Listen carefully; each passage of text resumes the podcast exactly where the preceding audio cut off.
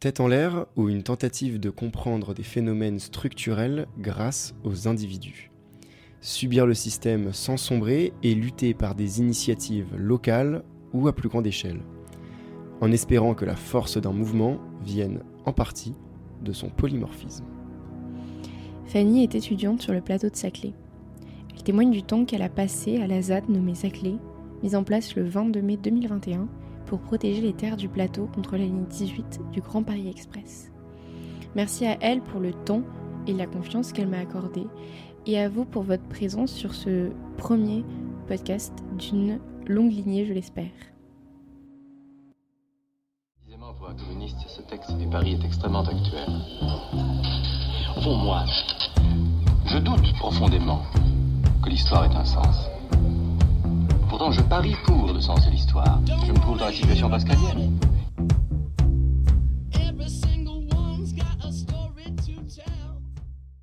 Je suis arrivée sur le plateau de Saclay en école d'ingénieur il y a 4 ans. Et euh, bah, en vrai, c'était trop cool. Euh, je me suis fait happer par la vie asso étudiante. Et euh, j'ai listé, j'ai fait partie du bureau des sports. Et, et, je me suis vachement engagée pour l'association féministe de mon école, et en particulier sur les violences sexistes et sexuelles. Et ça m'a grave euh, désypé de toute l'école d'ingénieurs et mis grave mal. Et en parallèle de ça, il y avait quand même euh, tout l'aspect euh, éco-anxieux de tout ce que je pouvais voir sur Instagram, mais aussi sur genre euh, des conférences qu'on avait dans mon école, par exemple de Jean-Marc Jancovici. Et, et du coup, j'arrivais en fin de deuxième année en ayant fini un peu toute ma vie asso, en étant bien fatiguée. Et j'avais vraiment envie de maintenant mettre mon énergie dans bah, des trucs écolos et féministes. Et euh, enfin, non, là je voulais faire une pause du féminisme parce que genre ça m'avait saoulé les VSS et du coup je voulais faire des trucs écolos. Et euh, du coup j'ai euh, enfin regardé tous les trucs écolos de Paris pour faire pendant ma césure. Et, et je suis allée à plein plein de trucs. Et à chaque fois, j'étais grave, je me prenais grave des murs parce que genre bah c'était pas du tout féministe ces mouvements écolos, genre ils parlaient, enfin moi, ça me choquait qu'on parle pas en inclusif à ce moment-là, euh, qu'il y ait beaucoup de mecs, que ce soit que des mecs blancs. Euh, et je retrouvais en fait le milieu d'ingénieur dans les mouvements écolos à Paris. Du coup, j'étais arrivée en 2020, en 2020 sur le plateau. Et là, on était en 2022 et j'allais commencer euh, ma césure. Et, et, surtout, j'allais commencer mon stage de fin de deuxième année que j'avais minutieusement choisi en énergie renouvelable pour être plus en accord avec mes valeurs. Et, euh, à ce moment-là, il y a quelqu'un, euh, un de mes amis, euh, qui m'a qui m'a dit qu'il y avait un lieu qui s'appelait une ZAD sur le plateau. Je savais pas ce que c'est. c'était, ça voulait dire ZAD, ça veut dire zone à défendre. Et du coup, il m'a dit d'y passer. Il m'a dit on y va ensemble et tout. Du coup, on y allait. Et c'était trop bien. Genre, bah là pour le coup, il y avait des gens écolos et féministes.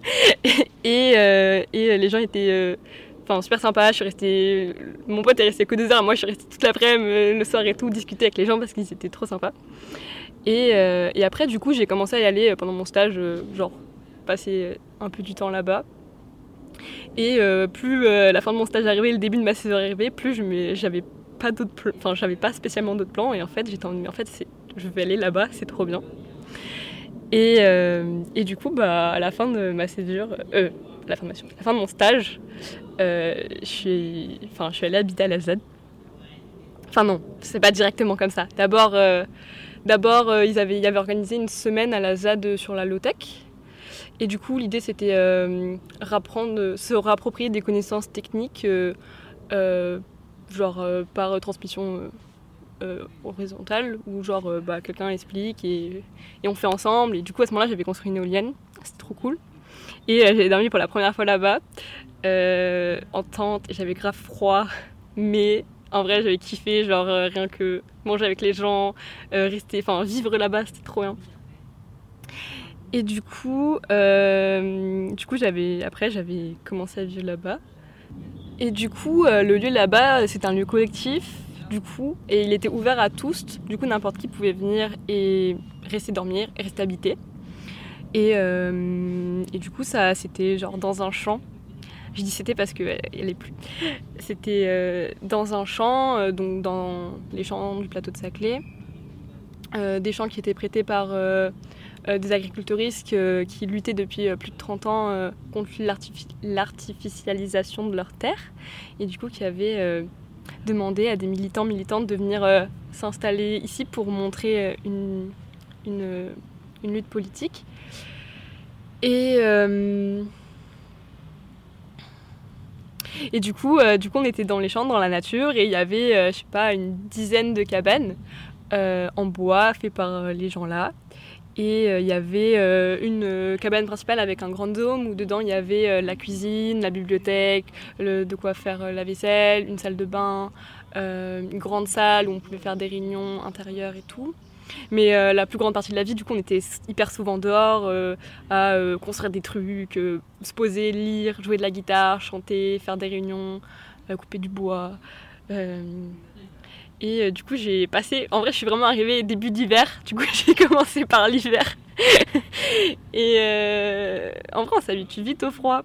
Parce que soit tu es dans ta cabane, euh, dans ton duvet avec 5 couches de couettes et t'as pas trop froid, soit tu es dehors en train de courir partout, de couper du bois et t'as chaud, soit tu es dedans, on avait un poêle du coup, on était dedans auprès du feu à lire, euh, discuter, euh, chanter. J'ai appris à chanter, je ne savais pas du tout chanter. Et euh, juste, j'ai appris à chanter. Chanter, c'est trop bien. Et je pense que c'est une grande partie de ma politisation à être faite par le chant, genre tellement ça transmet des idées. Et, voilà.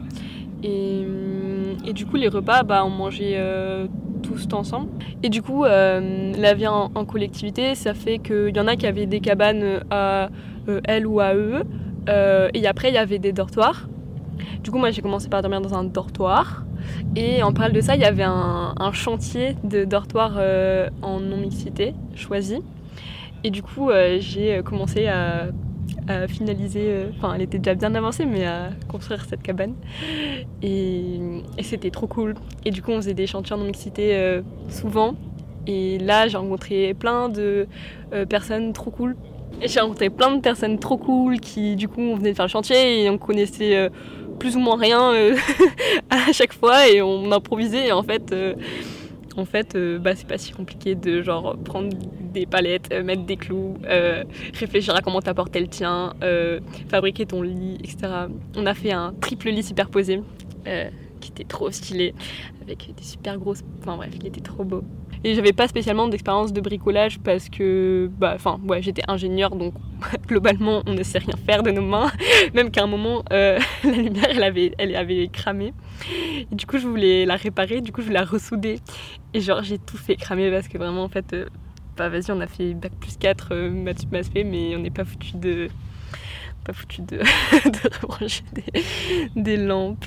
Et, et ça m'a grave fait acquérir en autonomie de juste euh, en fait capter que tous les savoirs ils sont accessibles et, et que c'est pas genre on doit pas euh, demander forcément à d'autres gens et juste réfléchir et essayer de trouver des solutions.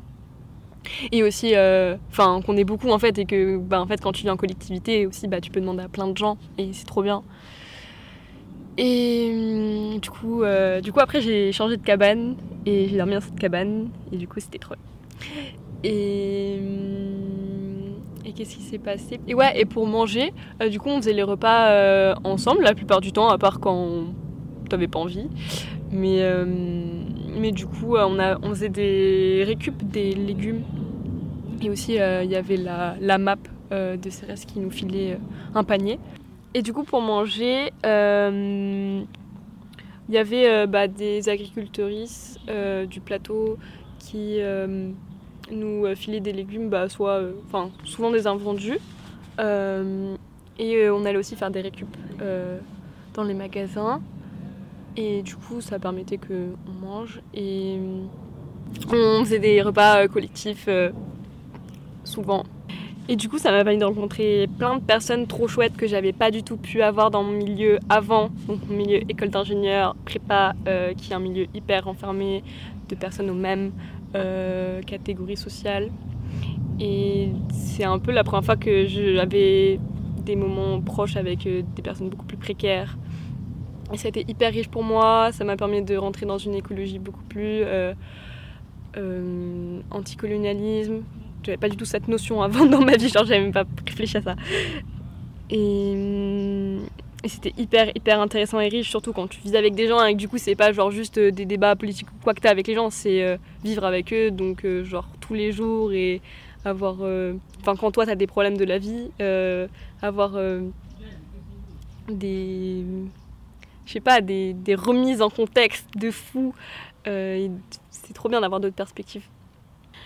Et du coup aussi c'était première fois que je fréquentais vraiment des adultes, adultes entre guillemets, enfin pas étudiants, enfin plus grands, beaucoup plus grands. Et, et c'était super cool. Euh, mais aussi du coup comme c'était un lieu de passage ouvert à tout le monde, bah t'avais euh, plein de personnes de parcours hyper variés qui venaient peut-être pas habiter mais passer une semaine, un jour ou quoi.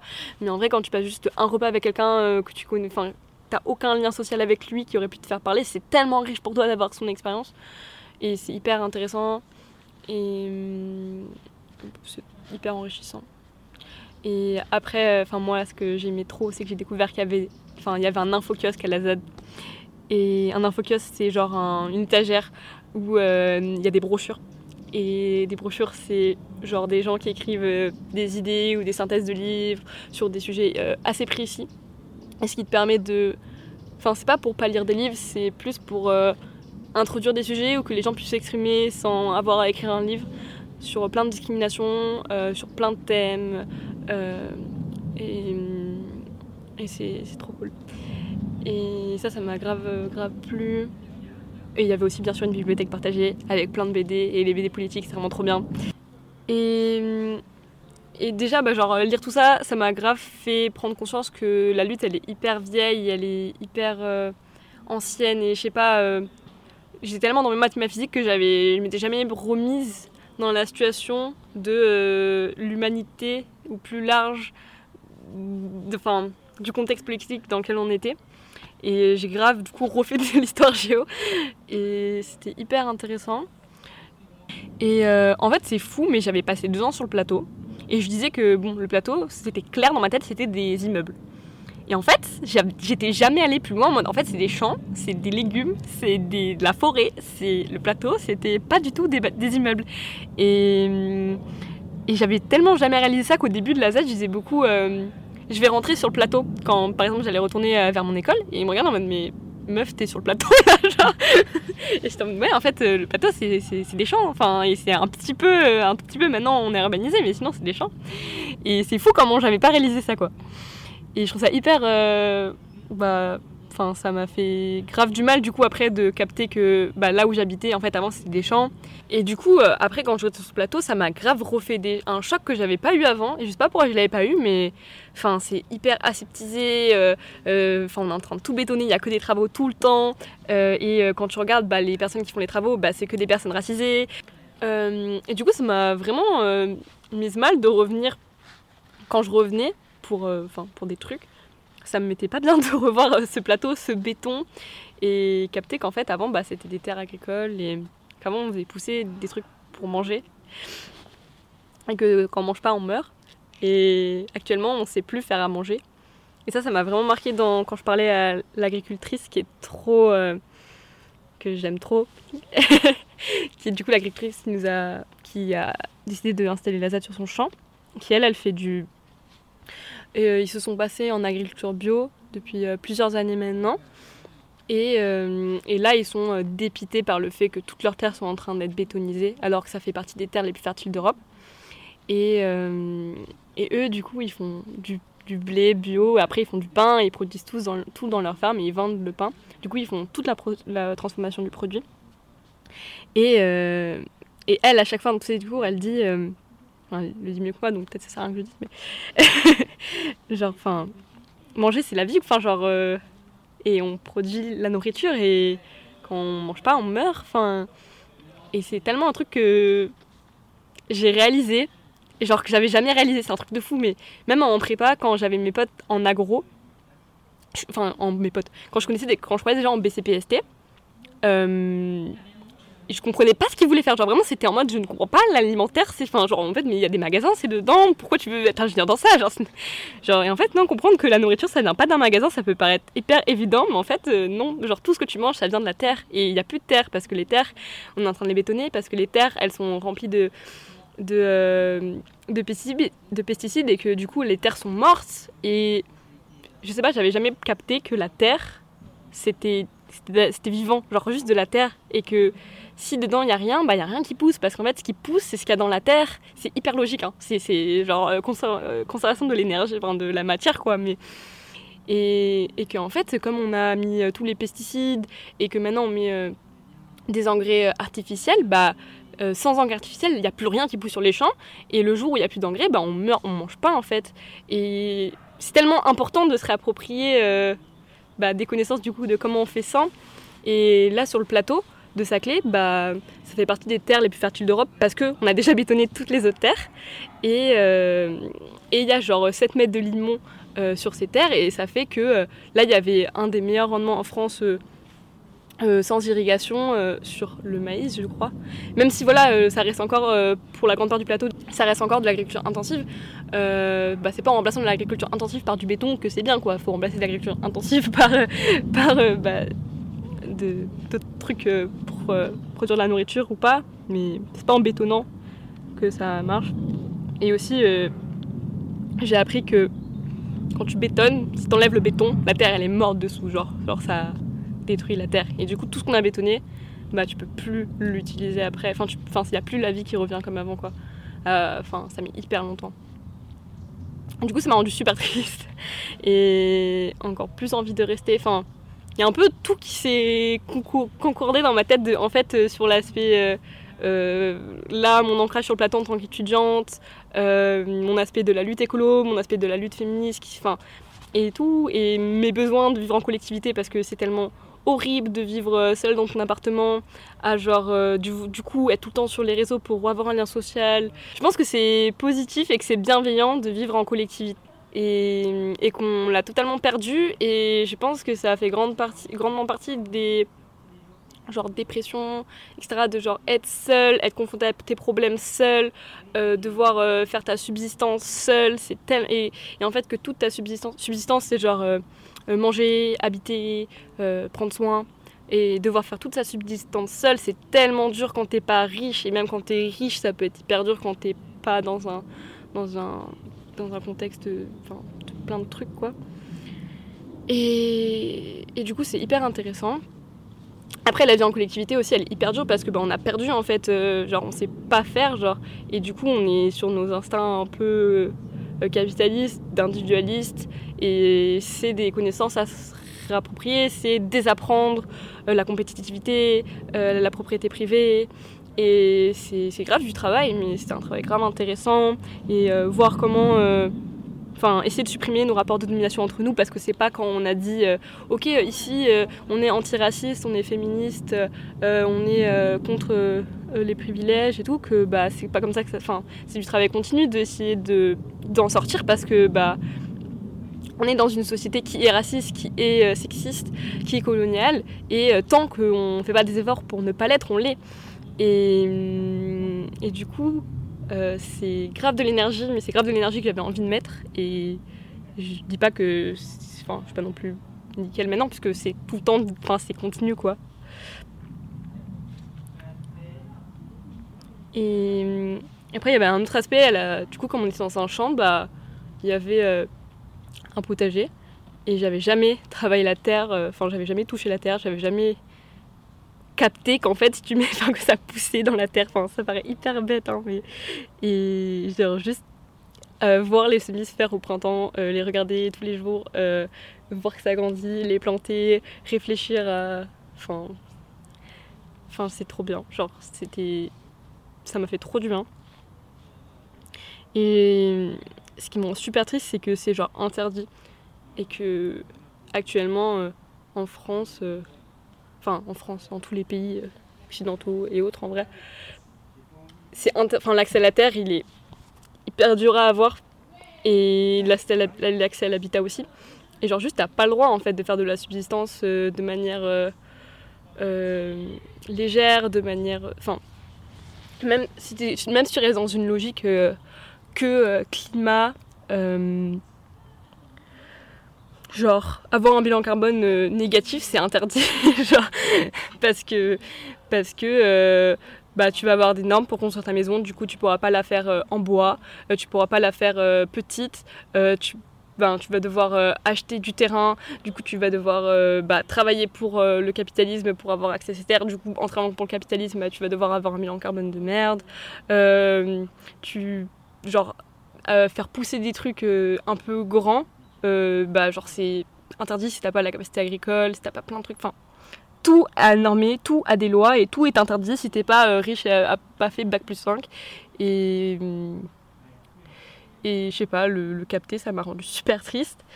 Et, là, mon, la petite utopie de la ZAD, euh, qui avait des aspects graves durs aussi à, des moments, hein. enfin là je dis plein d'aspects positifs, mais aussi c'était. Enfin, à plein de moments, la vie en collectivité, euh, euh, bah, du coup, tu dois sortir ta zone de confort, apprendre avec les autres gens, et c'est dur aussi. Mais euh, globalement, en synthèse, c'était trop bien. Et, hum, et du coup, euh, euh, bah, avec tous les mouvements. anti-bassine et toute la répression qu'il a commencé à avoir, notre cher petit ministre de l'Intérieur Darmanin a décidé de faire une cellule anti-ZAD. Et du coup, on a été. euh, Enfin, les agriculteuristes ont eu une pression de dingue euh, après cette annonce qui n'a même pas encore été mise en place par euh, la police et par la préfecture. Et du coup, enfin, financière, une pression financière de genre plusieurs centaines de milliers d'euros. Et du coup, enfin depuis le début, c'était d'accord avec les agriculteurs que genre on était sur la même lutte. Et, bah du coup, ils nous ont demandé de partir et du coup, on a genre démonté nos cabanes et on est parti. Et ça, c'était horrible, genre juste. Enfin, l'argument qu'ils avaient auto utilisé, c'était qu'on n'était pas conforme aux règles de l'urbanisme et du coup qu'on abîmait les sols en faisant nos cabanes en bois. Et ils avaient trouvé 5 points et du coup, genre, juste. Enfin, bref. C'était. inter- Enfin, ça semble hyper logique quand tu dis comme ça que c'est interdit de faire des ZAD, mais. Mais. Mais. euh, ils nous ont attaqué sur l'aspect. euh, pas politique, sur l'aspect euh, vie en autonomie. Et enfin, euh, dans tout le monde euh, du militantisme, euh, on est tout le temps dans. l'opposition à des projets. Donc on, on se réunit et tout pour s'opposer à des trucs qu'on- qui nous semblent vraiment absurdes. Du coup, on est toujours dans la défensive. Et pour moi, la ZAD, ce qui était trop cool, c'est que tu étais aussi de l'offensif d'or, de proposer un modèle de vie alternatif. Et ça, tu l'as genre pas. Enfin, tu l'as dans. C'est très rare, quoi. Et, et du coup, la ZAD, c'était genre. Euh, on n'était pas sur du 100% alternatif parce que sinon, on serait allé vivre. euh, dans la forêt ou pas proche de Paris, euh, euh, là où il y a de l'eau, euh, là où genre euh, on peut faire pousser beaucoup plus de trucs, etc. Mais du coup, euh, c'était aussi une grande partie, bah, genre euh, s'opposer quand même à euh, l'artificialisation des terres et à l'urbanisation massive qui arrive sur le plateau euh, via euh, le cluster Paris-Saclay et euh, via la ligne 18 qui est l'image et le vecteur de toute l'urbanisation du plateau de Saclay puisque la ligne 18 passe du coup dans les champs jusqu'à Versailles. Et, euh, qu'en fait elle va relier euh, Versailles à Orly. Et, euh, qu'elle passe dans des zones qui sont enfin de, de Saclay à Versailles. Elle passe dans des zones qui ne sont pas artificialisées. Et elle est vraiment vendue par bah, Pécresse et qui est présidente de la région de France comme elle va être remboursée financièrement parce qu'elle coûte 5 milliards d'euros par le fait qu'on va bétonner autour et du coup il y a une spéculation immobilière de fou et du coup on va pouvoir bétonner nos sols, les sols, etc. Et du coup c'est ça que j'aimais trop, c'était euh, être dans, enfin, dans la proposition aussi d'un mode de vie alternatif bien plus enviable pour euh, plein de gens. Et hum, à première vue, genre souvent, enfin quand on est dans le débat juste écolo, euh, c'est en mode de comment réussir à convaincre les gens de quitter leur mode et confort de vie et tout. Et je trouve ça hyper intéressant de redéfinir le confort. Et moi, je trouve ça maintenant tellement pas confortable d'être dans un appartement aseptisé, euh, blanc, où tu dois lâcher euh, 1000 balles par mois et que ça t'appartient pas et que t'as rien droit de faire dessus.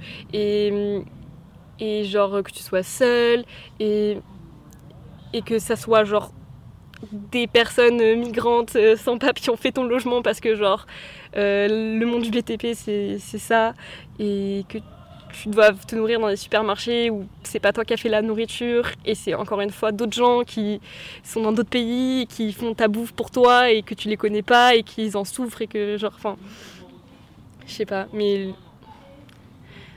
actuellement c'est dur de, de, faire euh, de la subsistance et de l'autonomie parce que bah, c'est interdit par, euh, par plein de billets parce que euh, si tu fais ça bah t'es plus dans dans dans le monde immobilier enfin tu détruis, le principe de l'immobilier et euh, tu fais pas de thunes quoi. Enfin, les gens peuvent pas se faire de la thune sur ton dos du coup.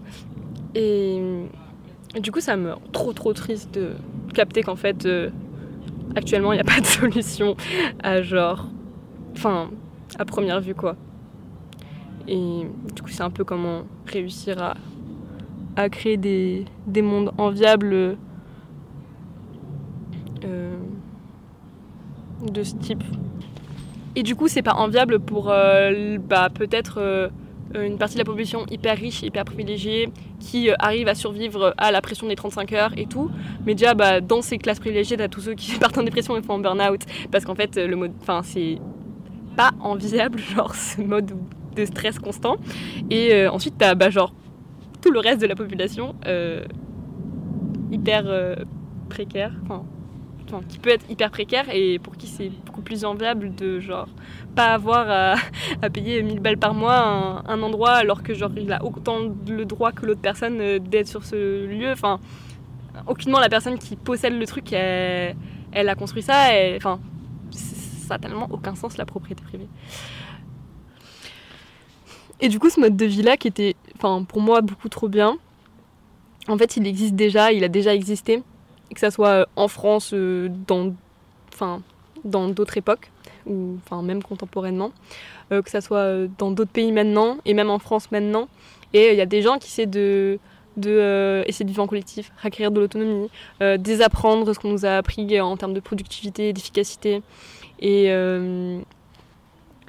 et il y a même des endroits dans le monde où il y a eu des révolutions sur ça, genre au Mexique et en Syrie. Et, je sais pas comment, euh, dans ma formation d'école, je n'ai pu passer à côté de toutes ces informations. Mais enfin, si je sais, c'est que juste on fait exprès de, de nous montrer qu'il n'y a que ça qui existe. Et en fait, euh, il y a vraiment un autre monde qui existe. Et le monde militant, il est hyper grand. Et juste, on ne connaît pas parce qu'il n'y a rien qui nous met en relation avec ce monde quand on est dans notre vie d'école d'ingé. Et il est trop intéressant à découvrir et il y a plein, plein de trucs. Et du coup, maintenant, bah, j'ai repris euh, ma dernière année d'école. Euh, pas vraiment par choix, mais plus par enfin, obligation financière et familiale. Et, et du coup, bah, globalement, c'est horrible. Euh, être dans une salle de, avec 40 personnes que tu ne connais même pas leur prénom et que jamais personne il te dira comment il s'appelle parce qu'on fait pas un tour des prénoms au début.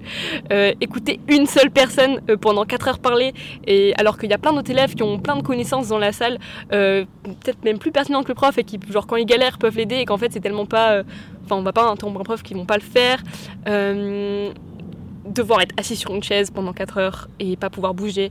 Enfin c'est pas adapté à tout le monde. Et enfin, moi, je trouve ça c'est hyper dur et hyper énergivore et je suis épuisée et genre ça me déprime d'être obligée de faire ça.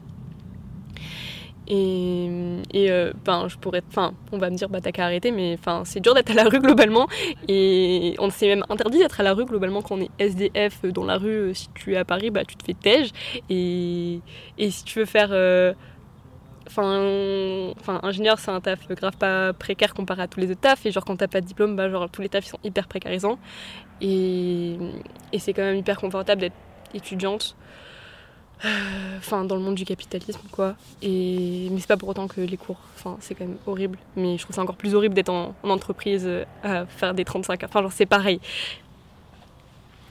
Mais Ouais, avoir euh, appris un autre rapport à la transmission de connaissances et la redevenir dans ce modèle hyper euh, descendant, euh, pas du tout, enfin hyper validiste.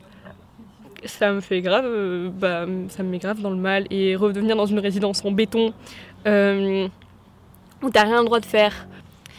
Et voilà, du coup, bah, les réflexions un peu, c'est comment essayer de s'organiser collectivement pour moi pour pour créer des alternatives euh, euh, enviables comme ça et sans faire face à une répression de fou. Parce que bah, là, comme on l'a enfin, moi en tout cas, comme je l'ai vu, euh, bah, enfin, la répression hyper vénère et la police est hyper vénère et l'État hyper vénère et c'est hyper violent tout ce qu'on se prend dans la gueule et c'est hyper dur d'être dans une situation précaire. Et du coup, du coup c'est un peu, bah là il y a plein de gens euh, avec des situations hyper euh, riches sur le plateau et du coup comment est-ce qu'on pourrait réfléchir collectivement à, pouvoir faire des alternatives collectivement en dehors? Et même quand les gens, enfin, les gens désertent, euh, prendre conscience que bah, c'est un privilège de pouvoir euh, déserter et partir dans un champ et s'en foutent, genre faut être riche pour faire ça. Et même revoir genre cette injonction à la productivité, à l'efficacité, à la prestige, la compétitivité, genre en cours à genre dès que tu poses une question te faire mépriser, à que ça soit normal de, enfin je sais pas euh, pourquoi est-ce que genre c'est pas ok d'être lent? Enfin en fait c'est ok d'être lent pour moi et et c'est ok de prendre son temps, et c'est ok de pas comprendre. Et, et bah, c'est faux de penser que ça peut jamais même arriver, enfin ça arrive à tout le monde dans la vie, même aux gens qui ont les plus de capacités de galérer. Et, et je vois pas pourquoi euh, faudrait considérer que les personnes qui ont le plus de capacités, d'autre part. Et du coup, ça, c'est hyper dur de revenir dans ce milieu hyper compétitif et pas, pas bienveillant. C'est pas bienveillant dans les nuages de lacrymons porte espoir et idéaux les rues du monde rempli de rage laissez passer les sauvages même si arrive arrive le pire la résistance respire c'était Tête en l'air, une émission radiophonique par Jeanne Vedel pour Topla. N'hésitez pas à écouter nos autres podcasts.